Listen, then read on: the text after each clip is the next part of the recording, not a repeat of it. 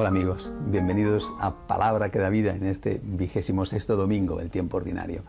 Un, día en el cual el Evangelio, siempre según San Mateo, nos cuenta la historia de un padre que tenía dos hijos y que les mandó que fueran a trabajar a la finca, a la empresa común. Uno de ellos le dijo, eh, por supuesto, papá, me voy enseguida, pero luego no fue. Y el otro, un protestón, un gruñón, le dijo, no, no quiero ir, estoy cansado, ya está bien, siempre tengo que ir yo, en fin. Pero después se arrepintió y fue. Bueno, y eh, Cristo pregunta cuál de los dos hijos obró bien, y naturalmente obró bien el hijo que fue. Eh, pero en el fondo, mm, los dos hijos tenían un problema. los dos hijos obraron de alguna manera mal, uno en una cosa y otro en otra, aunque lógicamente el que obró mejor es el que fue a trabajar a la casa del Padre, a la finca del Padre. ¿Qué es lo que nosotros tenemos que hacer? Lo que nosotros tenemos que hacer es decirle a Cristo, Señor, voy e ir. Es decir, lo que nosotros tenemos que hacer es ir a trabajar en lo que Dios nos pide aunque eh, nos cueste trabajo, pero sin protestar. El modelo verdadero es el modelo del propio Cristo, que no vino a la tierra y no se hizo hombre, no subió a la cruz y no murió como murió, protestando y gruñendo y diciendo hay que ver las cosas que el Padre me manda, no hay derecho, con lo bien que estaba yo allí en el cielo con los angelitos, sino que vino a la tierra lleno de alegría, obedeció al Padre lleno de alegría, y se entregó por nosotros lleno de alegría, aunque le costó, lógicamente, hacerlo. Por eso, ¿cuál es la propuesta, la tarea de esta semana? Hacer lo que Dios nos pide sin protestar. Hacer lo que Dios nos pide, aquello que sabemos que nos está diciendo en cada momento, cumplir con nuestras obligaciones, vivir bien el momento presente sin protestar, sin gruñir. Claro, que es mucho mejor eh, el que hace las cosas aunque proteste que el que no hace las cosas. Por supuesto que sí. Pero lo mejor de todo es hacer las cosas sin protestar.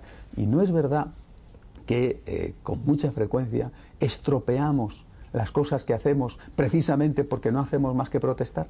Eh, ¿Cuántas veces eh, esas personas que son muy trabajadoras y muy serviciales y que realmente sin ellas pues muchas cosas irían mal?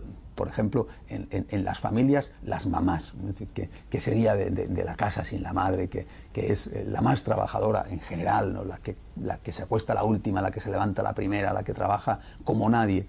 Pero, también es verdad que a veces, afortunadamente no siempre, pero a veces te encuentras casos de mamás tan, tan, tan trabajadoras, pero que sin embargo siempre están protestando y siempre están diciendo que ellas son las mártires y que ellas son las que... Bueno, pues eh, yo creo que lo que tenemos que hacer, mm, por supuesto, es no cansar a nuestras mamás evitando que ellas sean de verdad las mártires y las que lo hacen todo, es decir, ayudarlas, eh, ayudarlas y ayudar al que está trabajando para que no se sienta agobiado y para que no tenga la impresión de que es tonto o de que es una persona eh, de la cual los demás están abusando.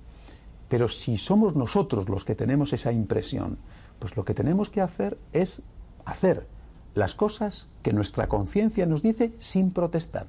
Y si vemos que están abusando de nosotros, mejor es no hacer las cosas que protestar al hacerlas. Porque al protestar perdemos el mérito y al protestar destrozamos con una mano lo que hemos construido y edificado con tanto esfuerzo con la otra. Y al final, seguramente algunos de los que nos rodean, eh, pues quizá nos digan, mira, prefiero que no haga las cosas, pero no te quejes tanto. No haces más que gruñir, no haces más que quejarte. No lo hagas, no lo hagas. Estoy más contento si no lo haces que si lo haces y estás todo el tiempo protestando. Así pues, queridos amigos, una vez más, volvamos a lo que les enseño eh, cada semana. Vivamos una espiritualidad del agradecimiento. Hagamos las cosas por agradecimiento a un Dios que nos ama y que se merece infinitamente nuestro amor. Y hagamos las cosas tan contentos de poder hacerlas que nos parezca realmente ser muy afortunados por hacerlas y por eso no tengamos ningún motivo para protestar. Hasta la semana que viene, si Dios quiere.